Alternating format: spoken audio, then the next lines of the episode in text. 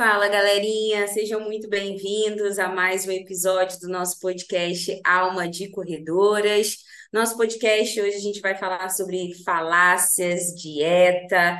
Mas antes de entrar no tema, deixa eu chamar minha parceira e amiga Jussi, chega mais. Vamos embora para mais um episódio, mais um encontro lindo. E eu tenho certeza que esse encontro vai ser daqueles super especiais é, como a Popô falou, nós vamos falar sobre falácias dietas, e isso tem um motivo específico que a gente vai falar daqui a pouquinho. Antes de entrar no porquê do falácias dietas, deixa eu apresentar nossa convidada, que é uma mulher maravilhosa, que assim, eu a conheci rolando o feed, não sei como, o algoritmo me levou até ela e eu fiquei encantada com o trabalho dela. Ela que é especialista em transtornos alimentares e nutrição comportamental pela USP. Tenho certeza que vai ser uma conversa assim muito rica. Seja muito bem-vinda, Gabi Santana, ao nosso podcast. Apresenta-se para a gente aí. Obrigada pela presença. Ai, que delícia, que quentinho no coração. Muito obrigada pela oportunidade de estar aqui com vocês. É muito gostoso quando a gente se conecta com pessoas tão sorridentes. Eu sou a Gabi Santana, sou nutricionista, mas não trabalho com dieta. Eu também amo correr, sou apaixonada em corrida. Tenho 30 anos de idade, estou aqui no centrão, bem no cerrado, quente pra caramba. Sou casada, tenho um filho petitiquinho de três anos e meio, que foi o motivo pelo qual comecei a correr, porque, gente, ali corre, viu? tem que ter pique, tem que ter pique. Obrigada pelo convite, meninas. Ai, a gente que agradece por você ter, ter aceitado o nosso convite, é, Gabi. Mas vamos começar, não é mesmo? É, você falou que é nutricionista, mas não trabalha com, com dietas. Então, conta um pouquinho mais da sua história, é, com a nutrição. Bom, minha história com a nutrição começa muito cedo, né? Aquela coisa do eu me sinto gorda. Eu era essa pessoa que durante a minha vida toda eu me senti gorda e hoje eu olho para minhas fotos antigas e falo, gente, que loucura, né? E é muito interessante quando a gente explora esse eu sentir gorda, porque gorda não é sentimento, né? Então, muitas vezes a sociedade nos influencia a transferir um lugar onde você não é acolhida, onde você não é vista, onde você talvez não se sinta pertencente e você transfere isso para o seu corpo, né? E eu estava aí numa loucura de fazer engenharia, trabalhava com arquitetura e engenharia, terminei um relacionamento por conta do meu cabelo, eu estava na transição capilar e o cara me tirando assim total. Eu falei, mano, cabelo novo, relacionamento novo. Terminamos, e nesse término parece que a faculdade de arquitetura ou engenharia perdeu total sentido. Eu falei, mano, preciso de uma coisa nova. Minha irmã mais nova falou assim: não, deixa eu usar sua nota do Enem aqui para alguma coisa. O que tiver, eu vou te inscrever. E aí você vê se você gosta, depois você muda de curso. E ela me inscreveu para nutrição. eu nem sabia o que nutricionista fazia, mas quando eu entrei na faculdade foi um choque assim, de realidade. Tudo que elas falavam era o que eu lia no meu tempo livre. Então, sem saber, eu era apaixonada pelo universo da nutrição. Me identifiquei muito até começar os estágios na hora da gente se conectar com as pessoas, a faculdade deixa muito a desejar. É, a minha faculdade, ela constrói uma gordofobia muito intensa e uma desconexão com as pessoas, né? Você não ouve as pessoas, você faz aquela pergunta fechada para ele responder com sim e não. E, gente, não dava para mim. Eu quase desisti da faculdade. Eu só continuei porque eu precisava do diploma, né? Só que aí você termina a faculdade, as pessoas te procuram, né? As pessoas começaram a me procurar, nem sei como, nem sei porquê. E eu comecei a trabalhar porque eu precisava de dinheiro, mas tentando trazer uma coisa diferente. Aí eu conheci a nutrição comportamental e foi amor à primeira vista. Estamos em love há muitos anos. Olha, eu tô aqui suspirando. Eu acho que nossa, é tão, é tão potente só esse primeiro depoimento da Gabi. Não sei se a Popô tá se sentindo assim, porque quando ela falou da história da transição, eu já fiquei de boca aberta. E a Gabi tem uma coisa especial, que ela tem uma voz doce, né? Não sei se vocês que estão nos ouvindo estão sentindo isso, mas é, o, quando eu encontrei Gabi, é, e aí a gente vai falar agora sobre isso, eu ouvi, eu vi que no perfil dela tinha o nome de um podcast chamado Falácias Dietas, e eu vi, eu fui ouvir, E o primeiro, o primeiro episódio que me chamou a atenção, ele tinha, né? Como seria se você escrevesse uma carta para o seu corpo? E ele faz uma viagem sobre o nosso corpo. Eu chego a me arrepio, porque isso para mim é muito forte e é tão importante a gente falar sobre isso. Gabi, primeiro, parabéns, né, por você ter terminado esse relacionamento. E nada nessa vida acontece por acaso. Você tá aí com essa coroa maravilhosa. Vocês não estão é, podendo ver agora a gravação, né? Porque é só um áudio, mas vocês vão ver depois o print dessa, dessa gravação, tá? A Gabi com uma coroa linda. É, só quem passou por um processo de transição capilar sabe o quanto que é pesado. É um processo porque também fala sobre a gente fazer as pazes com o nosso corpo, sobre a gente aceitar as nossas raízes, sobre a gente entender, é, nos entender por nós mesmas, né? Eu vim conhecer o meu cabelo natural, Gabi, com a idade que você tem, na verdade, um pouco mais, né? Com 33 anos, tem pouquíssimo tempo. É, depois dos 30 anos somente que eu, que eu vim conhecer meu cabelo natural e, e a minha relação comigo, como eu me via, como eu via as coisas também mudou completamente. Então, que bom que você se encontrou. E agora vamos falar um pouco sobre o porquê, né? O que, que significa esse falar essas dietas, fala um pouquinho também do podcast e por que é tão importante a gente falar sobre isso. A gente sabe que nós mulheres é, somos as maiores vítimas né, da pressão estética e você acabou de relatar sobre isso. Eu tenho certeza que o maior público que você deve ter lidado com essa questão toda da pressão estética na faculdade foi o público feminino e é o que a gente vive diariamente, né? Você mesmo falou da questão do, do, do me sinto gorda, ser gorda não é um sentimento. Então fala um pouco mais sobre isso. Porque é, só só um, um, um, parênteses aqui na sua fala, Jússi, e também no que, no que a Gabi falou, eu estava aqui pensando, né? Como nós mulheres somos massacradas desde pequena sobre isso, né? Então, assim, às vezes é, é numa faculdade que a gente vai se dar conta disso, às vezes é na vida adulta, depois de ser mãe, enfim, né? Às vezes, quando a gente é criança ou ali está entrando na adolescência, a gente não tem essa noção, né? De, de, do quanto isso influencia lá na nossa vida adulta, né? Então, é muito importante isso. E a palavra agora é, é sua, Gabi. Nossa, muitíssimo bem colocado, né? E eu acho que cada pessoa que está ouvindo aqui, cada mulher que está nos ouvindo, ela já conseguiu entender um pouco desse massacre que a gente está falando. A gente já nasce sendo julgada, já nasce sentindo dor, né? É, é, claro que todo mundo tem aquele rompimento, né? Que é a, a, o, corta, o, cortar o cordão umbilical, mas a, a menina, quando ela nasce, ela já, já é perfurada por conta da nossa cultura, que já quer perfurar a mulher, já quer colocar penduricalho. Então, isso fala muito de como nós vemos o corpo feminino, né? É uma, assim, é, eu acho que é muita dor. Eu adorei essa palavra massacre, eu acho que ela tem que ficar ecoando aí na nossa cabeça, e o podcast ele nasceu justamente por conta disso. É, é, é muito cansativo, como nutricionista, ouvir outros profissionais de saúde falar sobre emagrecimento e colocar culpa nas pessoas o tempo inteiro. Então, muitas pessoas que eu atendo, elas começaram uma dieta ali com 5, 6 anos de idade. Eu atendi uma mulher de 60 anos de idade que ela ainda estava à procura de dietas e ela não aderiu à sessão por conta da, da busca dela pelo emagrecimento. E isso me dói muito, assim, fere de verdade. E quando, eu, quando a pessoa cansa das dietas, ela consegue se conectar com aquilo que eu proponho, que é um olhar mais holístico, mais atencioso, mais intuitivo em relação à alimentação. E é apaixonante, é apaixonante quando a pessoa começa a comer e não sente fome o tempo inteiro e não se sente compulsiva o dia inteiro, porque a compulsão ela vem por conta da fome, da restrição. E, gente, mulher bem alimentada é uma potência incrível, incrível, incrível. Melhora o sono, melhora o intestino, melhora a adesão ao exercício físico. As pessoas conseguem, as mulheres elas conseguem, sabe, ir mais e, e, isso eu acho que é muito bacana, assim. Eu tenho muitas pacientes que mestrado, doutorado, e quando elas conseguem organizar a alimentação de uma forma que faz sentido para ela, tudo muda. Então, falar essas dietas, ele vem justamente nessa proposta de falar, olha, isso que você sente, todas as, as mulheres sentem também, é uma dor em comum. Isso que a dieta trouxe para sua vida, todas, a grande 98% das pessoas que fazem uma restrição alimentar reganham peso em até dois anos. A culpa não é sua.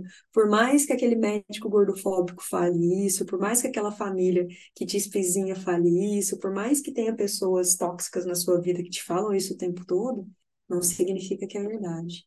Então, a proposta do Falácia Dieta é trazer esse olhar um pouco mais amplo, sabe? Tipo, nossa, ela tá falando da minha dor, então deixa eu entender como é que eu curo isso também. Olha, você falou, eu até fiquei pensando nisso, né? Você falou a questão da, da dor, de novo, voltando à parte de desde quando a gente nasce. E você sabe que é, eu comecei a ter, na verdade, comecei uma reflexão maior sobre a nossa existência. comecei a questionar várias coisas, principalmente a questão do racismo e me entender é, como mulher negra na faculdade, na minha primeira faculdade, minha primeira graduação é em serviço social pela Universidade do Estado do Rio de Janeiro. E eu fiz estágio com crianças, né? Então, essa coisa do cuidado, do olhar para a criança, do olhar para a infância e quanto a sua individualidade de, do tempo infância e não de ser um ser que está se preparando para uma vida de adolescente ou que está se preparando para o adulto. É, eu comecei no meu estágio. E quando me tornei mãe, foi uma decisão que eu tomei também. Eu não furei a orelha da Lavínia, eu não quis furar. Eu quis que ela quisesse, que ela furasse a orelha quando ela achasse que ela estava afim de botar um brinco. E isso aconteceu já com, sei lá, seis para sete anos. Né? Então, você vê como realmente eu não tinha pensado nisso. Talvez por uma questão de, cara, por que ela tem que botar um brinco agora? Só para mostrar que é uma menina? Foi mais nesse sentido, mas também é uma forma de violência, né? Assim, você furar a orelha da criança, é meio que marcar ali, ah, porque é menina. Então, como é, é, importante a gente pensar sobre isso e quanto que é, que é potente quando a gente se reconhece. Você falou isso, né? Uma mulher bem alimentada, né? Como é potente. E como é potente quando a gente tem consciência, porque tudo está relacionado à consciência do que nós somos e do que nós somos capazes. Isso é muito forte. Exatamente, Jussi. A alimentação, é, ela entra muito nisso. Por que, que eu vou ficar me privando? Por que, que eu vou ficar me restringindo? Por que, que eu me sinto gorda? Por que, que este corpo é inadequado para mim? Será que ele é mesmo? Será que precisa disso? É, e falando sobre exercício físico, que também né, tá ali bem, bem juntinho da alimentação, é preciso também né, ter uma, uma, uma relação prazerosa, uma relação bacana com atividade física, que vai muito mais além do que né, só estética. É, conta pra gente um pouco sobre a Gabi corredora, né? Você iniciou o nosso episódio falando que você também corre, né, corredora. E como e você fez uma a, a corrida, né, meia das pontes.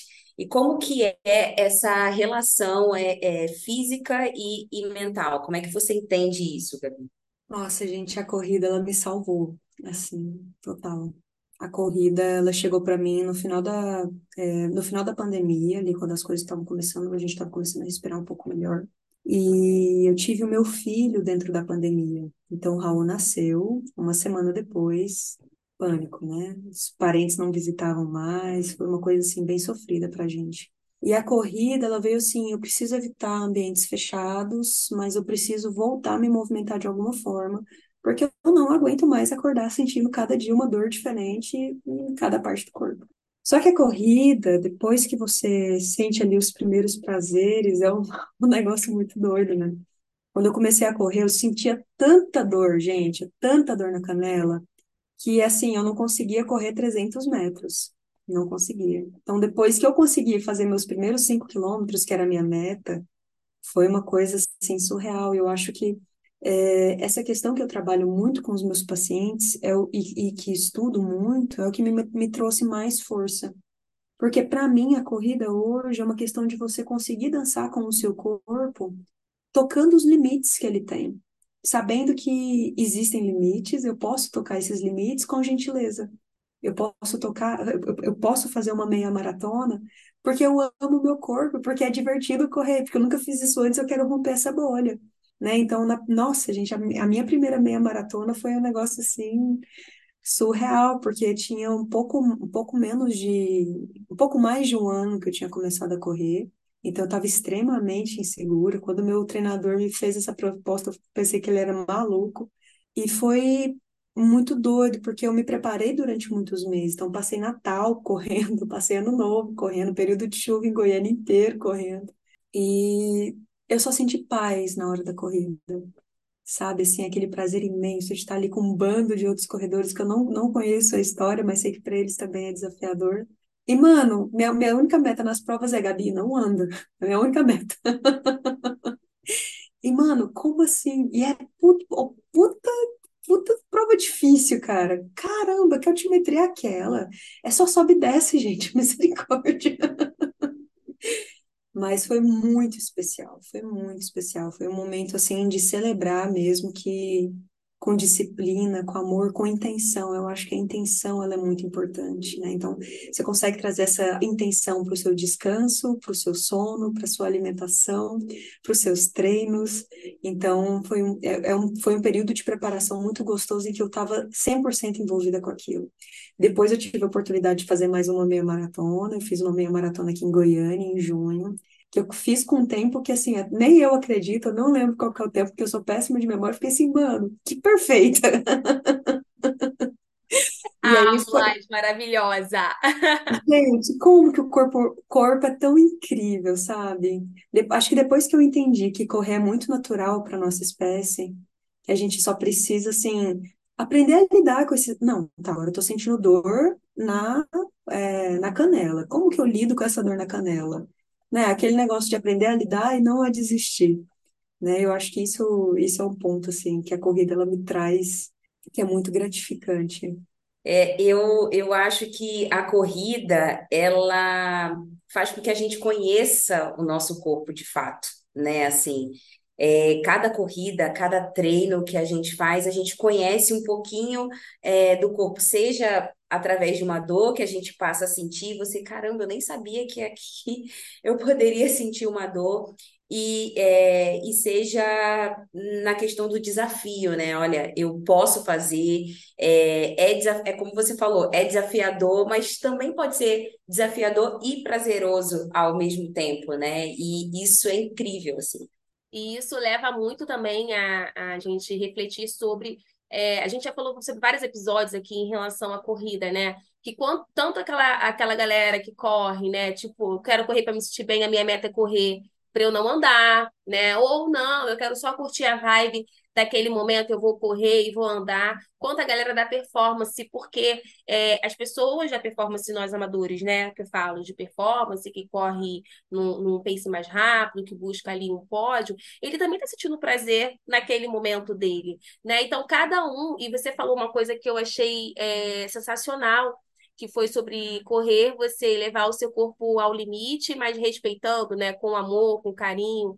E é isso, gente. A gente está levando realmente o nosso corpo ao limite e passar a ter cuidado também, como você disse, em relação às dores, porque pode ser várias coisas. O que, que isso está me dizendo, né? Eu preciso talvez parar de fazer uma fisioterapia, eu preciso fazer um outro tratamento, eu preciso fazer um fortalecimento específico, que também é super importante para que a gente possa manter o nosso corpo em movimento. E tudo diz respeito a paz com a gente novamente, assim como com a alimentação, né? É, você vê como tudo se conecta, né? E falando também nessa questão da alimentação, Gabi, uma outra coisa que a gente vê muito, né? E eu confesso que eu já fiz isso e eu passei a refletir depois que eu li sobre isso no seu do seu Instagram, que eu fiquei apaixonada. Falei, eu li várias coisas lá. Inclusive, sigam, vou deixar aí a descrição do perfil da Gabi. É que não é que não tenha problema, mas que a gente precisa entender o porquê disso, né? Quando as pessoas falam orgulho da Nutri, porque diz, né, usar a expressão orgulho da Nutri como uma forma de promoção para a saúde. E não necessariamente é isso, né? Então, é, eu já li sobre você falando, mas seria maravilhoso ouvir você explicando, até para as pessoas que estão nos ouvindo entendendo o porquê disso. Por que a gente tem que ter muito cuidado ao usar essa expressão, né? Orgulho da Nutri. Conta um pouquinho mais. Perfeito, Jussi. O orgulho da Nutri seria quase que o seu treinador postar orgulho do treinador. Beloved, assim, desculpa, mas não tem nada a ver uma coisa com a outra. Né? É o meu processo. É, quando a gente fala de orgulho da Nutri, é como se a gente tentasse. É, é, já, primeiro que a gente já traz uma dicotomia. Então, eu só sou orgulho da Nutri se o que eu estou fazendo é certo perante os olhos daquela nutrição. Então, daquilo que foi proposto por aquela profissional naquele momento da minha vida. Só que assim, gente, desculpa, mas o paciente ele entra no consultório, ele fica com a gente um tempo, mas a gente não sabe nada daquela pessoa. Você não sabe nada da vida dela.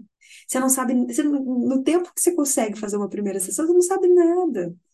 E aí é como se a gente estivesse condicionando essa pessoa a um determinado comportamento que traz orgulho para quem? Para a Nutri. Porque o que pode trazer orgulho para ela? A gente não sabe. Então, no sentido de, por exemplo, eu tenho uma paciente que ela estava comigo há um tempo, e é muito interessante, assim, porque é, o leite condensado para ela era um momento de desligamento e de intenso prazer, de forma que ela estava consumindo uma lata de leite condensado pura todos os dias. Será que seria orgulho da Nutri, em alguma percepção, ela zerar? O que que seria orgulho da Nutri no caso dessa paciente? Porque como a gente busca mudança de comportamento, gente, vocês não acreditam que depois de, um- de uns dois meses, semana passada, ela me falou assim, Gabi, eu fui ao supermercado, a lata de leite condensado que eu gosto estava em promoção, mas eu percebi que eu não queria comer. Então eu decidi não comprar. E o, e o fato dela ter feito isso não envolve o meu orgulho, não envolve, sabe, não envolve a minha percepção sobre aquilo, é sobre a percepção dela. Ela percebeu que ela não precisa mais do leite condensado. Hora nenhuma eu falei, vamos diminuir o leite condensado para você ser o orgulho da Nutri, porque isso é certo e não sei o que é errado. Não, parte desse lugar da autopercepção. O que que eu preciso agora? O que que eu tô com vontade de fazer? Que sentimento é esse que tá aqui que chama o leite condensado para perto? Eu acho assim fantástico. Então, quando a gente usa o orgulho da Nutri, a gente reduz tudo a, a outra pessoa que não me conhece, que não tá comigo, achar que eu tô fazendo alguma coisa certa da minha vida, sabe? Não sei como bateu essa história para vocês. Meu Deus. Primeiro que você começou com Beloved. Cara, é. Assim, eu, eu, eu tenho história na família, né? Que tem toda uma relação, né? é, uma relação complicada com a comida, porque tem essa questão do, do sentimento, né? E tem muito a ver, tudo a ver com o que você fala de cuidar de dentro. E eu acho isso maravilhoso. E você sabe que super importante você trazer, quando você estava falando, estava pensando, né? Fazendo uma autorreflexão sobre alguns termos que eu uso também, que a gente acaba falando no dia a dia. E que, na verdade, ao mesmo tempo, uma coisa que eu sempre falo muito no meu perfil, por exemplo, é que cada jornada é única, cada processo é único. Então, como que cada jornada e cada processo é único? Se é um tempo inteiro, né, ou vira e mexe, quando eu faço uma coisa que eu acho que foi um feito legal, vou te dar um exemplo fazendo uma analogia com os treinos. É, caramba, gabaritei a planilha, consegui cumprir todos os treinos e tal.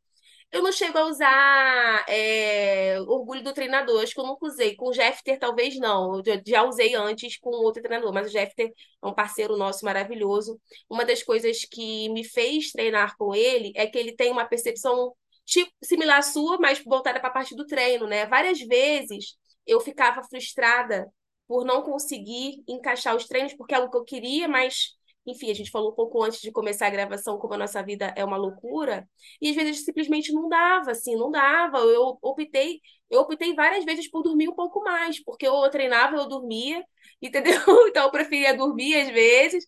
É, às vezes não, eu ia lá e treinava e reduzia. É, Assim, a conta nunca fecha. Uma, alguma coisa tá apertada ali no jogo, né? E depende muito daquilo que eu tô querendo dar prioridade naquele momento.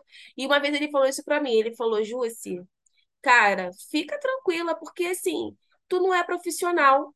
Tu faz isso porque tu, tu gosta, né? Você tem lá o teu trabalho como influenciadora no teu perfil. Cara, zero grilo com isso daí. Né? Uma vez ele falou isso pra mim, ele falou assim, cara, quando tu estiver tranquilo, tu me fala que a gente vê como é que a gente organiza de acordo com o que você precisar.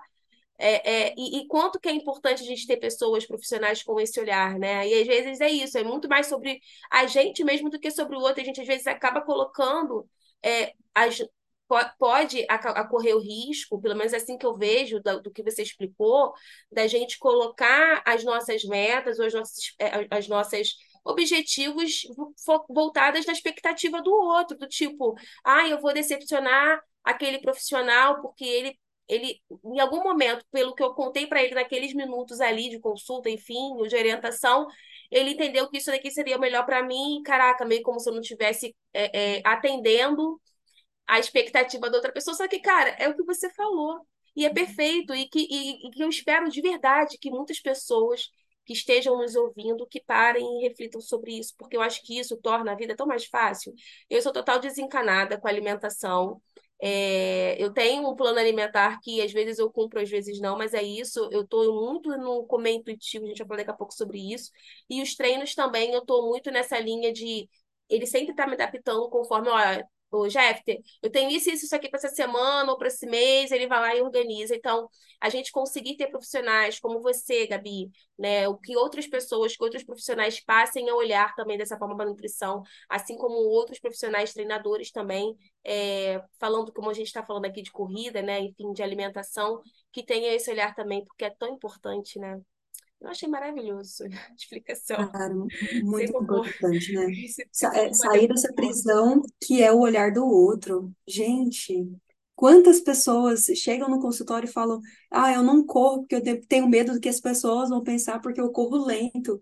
Para correr rápido, tem que correr lento, gente. É e o mais, e o mais impressionante que é, é quando a gente é, tá nessa vibe, você deixa passar muita coisa né? É, por exemplo, nessa sua fala, né? O orgulho do Nutri é talvez a pessoa nem se ligou que caramba, eu consegui fazer, né? Ela não, ela não se tocou que ela que ela conseguiu ou que, enfim, que ela conseguiu virar a chave e focou completamente no que o nutricionista vai achar, né? É orgulho de mim, carai, né? É, é outro, e esqueceu de, esqueceu de parabenizá-la, né? É, porque se eu, se eu tô fazendo as coisas porque o outro vai pensar de mim, gente, não dá, gente. A gente perde total o nosso ritmo interno. Porque a nossa alimentação, abrir mão do leite condensado é perceber no meu ritmo interno que, tipo, sim, o caos tá rolando. Só que eu aprendi a lidar com isso de uma forma diferente. É, e, e, vale, e vale ressaltar que não é uma tarefa fácil, porque a todo momento a gente está sendo cobrado, é, e aí eu falo no geral, né? É, gente, nós estamos sendo cobrados a, a, todo momento, seja no trabalho, seja. Né? Então, não é uma tarefa fácil você se perceber e perceber essas mudanças, assim, que talvez sejam pequenas no início, né? No seu comportamento. Exatamente, é nessas horas que a gente lembra da Anitta, né, gente? Que virou meme mais cara. Parabéns para mim por não ter decidido. É. Eu quero muito agradecer a mim mesma. É, é tipo isso. Porque se a gente não se agradecer, quem é que vai? É isso. Tipo, gente, várias vezes eu tô correndo, eu passo pelo meu caminho preferido, que tem muita árvore, eu meu, me abraço com a Gabi. Parabéns, cara. Você não desistiu até hoje. Adorei, vamos aderir. É, e Gabi, falando um pouquinho mais da, da sua área, né, que é a nutrição comportamental, conta pra gente um pouquinho como é essa sua abordagem e aproveita e conta pra gente também como é o comer intuitivo. Perfeito.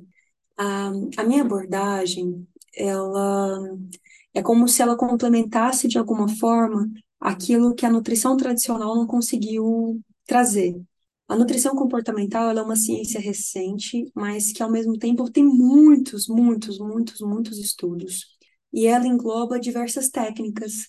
Então, o comer intuitivo, por exemplo, é uma das técnicas que a gente utiliza dentro do consultório, que é já tem, tem, tem muito tempo, já tem muitos estudos, muitos livros lançados sobre essa abordagem, que complementa o nosso trabalho, comer intuitivo, é, comer com atenção plena, que é uma abordagem muito bonita, um dos braços do mindfulness, que traz o mindful eating, que ele tem trazido dentro dos estudos uma ajuda gigantesca para pessoas que têm comer desordenado e transtornos é, transtorno da compulsão alimentar.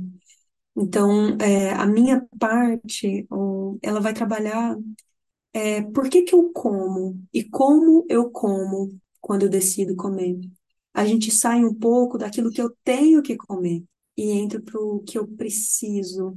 A gente tenta perceber que o ser humano ele é muito mais complexo e que muitas vezes uma dieta calculada ali rapidamente, com base no seu peso e altura, talvez não te represente. porque a nossa alimentação ela tem que passar muito do que nós somos, do que nós aprendemos sobre comer, sobre a nossa cultura, sobre como que a gente aprendeu a se alimentar, sobre o nosso comer emocional também. Então, por exemplo, um bolo de cenoura com cobertura de chocolate para mim pode ter um, um significado totalmente diferente para vocês.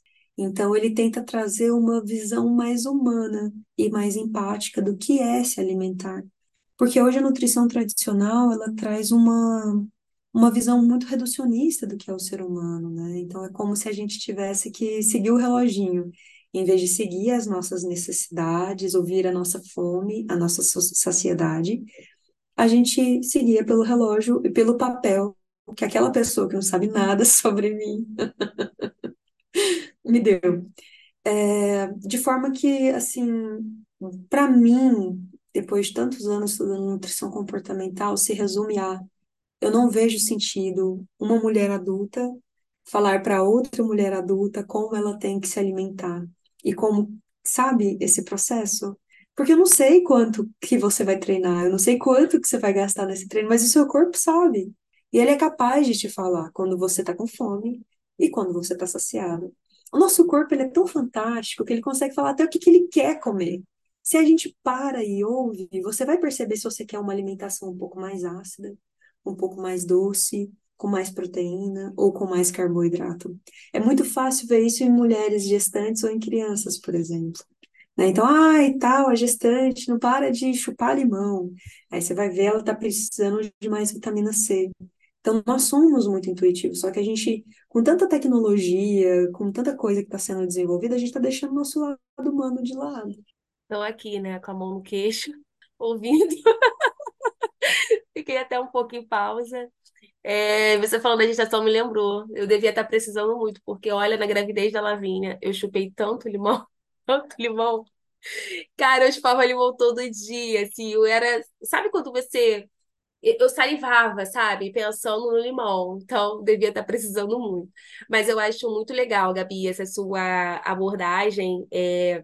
E é importante, sim, para que, principalmente muitas pessoas que têm essa relação de dificuldade com dietas e tal, com a comida, para que elas possam fazer as pazes com o seu corpo e quem sabe, né, assim, é, uma coisa não anula a outra. Se a pessoa tem uma boa relação com a alimentação, se ela tem uma boa relação com a comida, e se, ela, e se ela é, entende que para que ela é, que a alimentação dela precisa ter ali algo especificado, ok também. Né? Mas eu acho que o principal disso é é, que você entenda que aquilo é para você e que você entenda essa sua relação, você se autoconheça. É igual quando a gente falou um pouco antes sobre a corrida, de quem corre para pace rápido, para quem corre devagar. Eu acho que tem espaço realmente para todo mundo, mas desde que seja algo respeitoso. E à medida que aquilo se torna um fardo, né, do tipo uma dieta se torna um fardo, cara, não tá legal. Então vamos olhar para dentro. Eu, eu acho porque... maravilhoso isso. Até porque muitas vezes as pessoas procuram dieta para emagrecer. É isso. Só que a gente não tem capacidade de tentar entender junto com ela, de forma respeitosa, por que que você deseja esse emagrecimento? É. Porque, gente, às vezes é assim, deixa eu entrar na calça de quando eu tinha 15 anos de idade. Amiga, por que que você está querendo entrar na calça de quando você tinha 15 anos de idade? Vamos falar sobre isso? Né? Então, muitas vezes, com 15 anos de idade, você nem sabia o que era boleto, você nem tinha boleto para pagar. Cara, é. sensacional! É, é isso. às vezes não tinha filho, que você, você desvia o olho, o Raul é assim, gente. Você desvia o olho, ele tá atentando contra a vida dele. Né? Então, às vezes, querer voltar para aquele corpo é querer voltar para aquela vida. Sim. Só que a gente precisa entender por quê. Olha, querida, você pode voltar para a calça de quando você tinha 15 anos, mas os boletos vão continuar acontecendo. É né? Será que isso vai ser suficiente para você? Vamos olhar fotos de quando você tinha 15 anos de idade. Você era satisfeita com o seu corpo? Então, assim, a gente pode abrir muito esse espaço para gente que a gente coloque essas cartas na manga para a pessoa ter realmente a decisão do que ela quer. E não só ir junto com o fluxo que a gente está indo, que é massacrante, que é, é, é, é verdade. Gaste todo o seu dinheiro com itens de beleza. Cara, quanto as mulheres gastam com itens de beleza por mês e quantos homens gastam? Uhum. Gente, é palhaçada. Gente, é o pacto do patriarcado, né? É, a gente vem falando, tudo é voltado para isso, assim, é impressionante. É, e, e essa coisa do que a gente, voltando a falar, né, sobre a questão de desse movimento de nós mulheres nos conectarmos, nos reconectarmos, nos aproximarmos, nos unirmos. É, antes da gente fechar, eu queria muito falar desse projeto que eu estou apaixonada, é, que é o projeto 4R, que é uma jornada de transformação, né, Gabi? É, tem o significado dos 4R, não vou falar, vou deixar para você explicar, porque como eu falei, eu já olhei tudo lá, estou inclusive empolgadíssima com esse projeto, achei é, incrível. E aí conta um pouquinho o que é o 4R, né? Como que funciona e tal, porque é uma mais uma forma de você, além do seu perfil, além do podcast, é, enfim, além do seu trabalho que você já desenvolve como profissional, você está trazendo aí mais uma oportunidade, né, de unir mulheres e falar sobre isso que é tão incrível. Fala um pouquinho pra gente. Mais uma oportunidade, Júcia, assim, eu, às vezes eu fico até confusa, oportunidade para mim ou é para elas? Porque eu sou apaixonada, eu adoro estar com pessoas, eu adoro ouvir a história das pessoas, eu adoro ouvir elas no primeiro dia e perceber o quanto essas pessoas vão mudando. Então, o projeto do time 4R, 4R é de reconhecer, reconectar, ressignificar e então reconstruir. E quando a gente traz essas informações para aquilo que a gente fala sobre alimentação, o reconhecer ele parte muito dessa conversa que a gente está tendo. Então eu reconheço que desde criança eu tenho um incômodo muito grande com o meu corpo, que eu levei isso para o meu peso, para a minha forma corporal, mas que muito provavelmente não era sobre isso, era sobre um outro sentimento. Eu reconheço, então, que eu não como quando eu estou com fome. Eu como quando eu acho que é hora de comer. Eu não espero a fome chegar, que acontece bastante. Então, a partir do momento que eu consigo reconhecer esses pontos, eu posso começar a me reconectar com uma outra forma de pensar, com uma outra abordagem, reconectar com aqueles meus sentimentos que eu tinha e que eu neguei e transferir isso para minha aparência, para o meu corpo, né? Reconectar com a minha fome, que eu não talvez eu nem sentia ela, eu não esperava dar o tempo, porque eu, em algum momento da vida, eu ouvi falar que se eu ficasse com muita fome, eu ia sair comendo tudo que eu tinha pela frente. E aí a gente começa a ressignificar esses pontos. Comer com fome é muito mais gostoso. Olhar para o meu corpo e interagir com ele, sem culpar ele por tudo, é muito mais gostoso. Então, eu posso começar a ressignificar a calça jeans de quando eu tinha 15 anos de idade, por exemplo, né? O que que ela significa para mim até hoje? E aí a gente pode reconstruir uma relação mais saudável comigo, com meu cabelo, com meu jeito de comer, com as minhas preferências alimentares, com a minha fome, com a minha saciedade. E esse grupo, ele é um grupo muito pequenininho, ele é um grupo que tem o intuito de ter no máximo 15 pessoas, porque nós vamos ter encontros que são semanais. Por que semanal? Porque eu preciso tra trazer uma provocação para essas pessoas desenvolverem ao longo de uma semana. E uma semana na vida alimentar das pessoas costuma ter muitas variações. E a gente consegue olhar para isso com muito carinho, com muita atenção. Então, as ferramentas do grupo são todas ferramentas de autoobservação e de autocuidado e de autoconhecimento. Então, a gente vai trabalhar a relação com a comida, a gente vai trabalhar a relação com o corpo, a gente vai trabalhar a relação do, com o exercício físico, coisas que eu construí e que eu preciso desconstruir para ressignificar, para me reconectar, para a gente fazer esse movimento junto com mulheres, porque eu acho que a nossa dor, assim, é claro que os homens eles têm sofrido muito mais com a, com a pressão estética, mas desculpa, meninos, uh, não se compara né? Nosso corpo ele é ele é do domínio do outro há séculos, né? Então é, é muito importante ser só mulheres porque senti, nos sentimos mais confortáveis em expor as nossas dores, os nossos medos, as nossas culpas, como quando estamos entre nós. E é, é muito gostoso, gente. Os, os grupos anteriores, as meninas são amigas até hoje, sabe? E nossa, não, eu tive que fazer terapia para conseguir fazer outros grupos, porque os grupos são tão incríveis que eu fico, gente, não posso ter outro grupo, que eu vou acabar com a memória do outro se eu tiver um grupo ruim.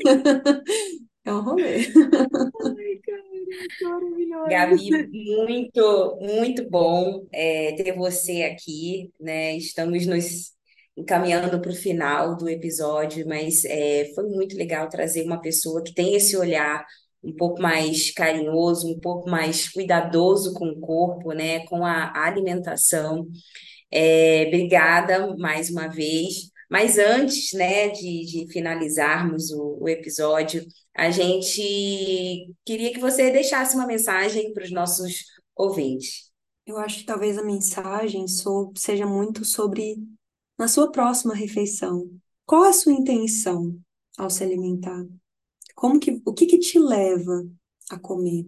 Então, eu estou indo comer porque nesse momento é conveniente, estou indo comer porque o relógio diz que sim, ou existe alguma coisa no meu organismo que fala vá comer. E quando você toma a decisão de comer, você toma a decisão do que você vai ingerir. Com base em quê ao longo da sua vida? Em base do que você leu em alguma revista, algum nutricionista leu, com base no que você aprendeu na sua infância. Qual é a razão que isso acontece? E quando você come, você está prestando atenção naquilo que você está fazendo ou você está com outros estímulos à sua disposição? Então, além dessas perguntas que eu acho que podem levar a uma ótima reflexão, é trazer mais foco para o momento em que você está comendo. Como que você se sente? Como que é sentir o cheiro, perceber a textura? Como que é o gosto dessa comida? O que que ela traz para você no momento que você está ali com ela? Pode ser, sei lá, de uma uva passa até uma feijoada. Qual, qual a sua conexão com aquilo que está acontecendo e como que você se permite sentir prazer através desse alimento? Eu acho que seria um ponto bem bacana. Maravilhosa, né, amores? Eu que sou taurina, de carteirinha, eu tenho uma relação super especial com comida. Eu acho que eu tenho muita coisa para pensar na minha próxima refeição. Ah, muito bom. Gabi, mais uma vez, muito obrigada, amores que estão nos ouvindo. É, vamos deixar na descrição do episódio o podcast, o perfil da Gabi, acompanhem. É, contem pra gente aí, comentem aí também o que que vocês acharam. Eu espero que tenha sido tão especial para vocês como foi aqui pra gente. Foi uma conversa muito, muito rica, muito potente. Muito obrigada, sucesso. E obrigada a todos vocês que estão nos ouvindo até aqui. E até o próximo episódio. Tchau, tchau. Obrigada, Obrigada, galerinha. obrigada, um beijo.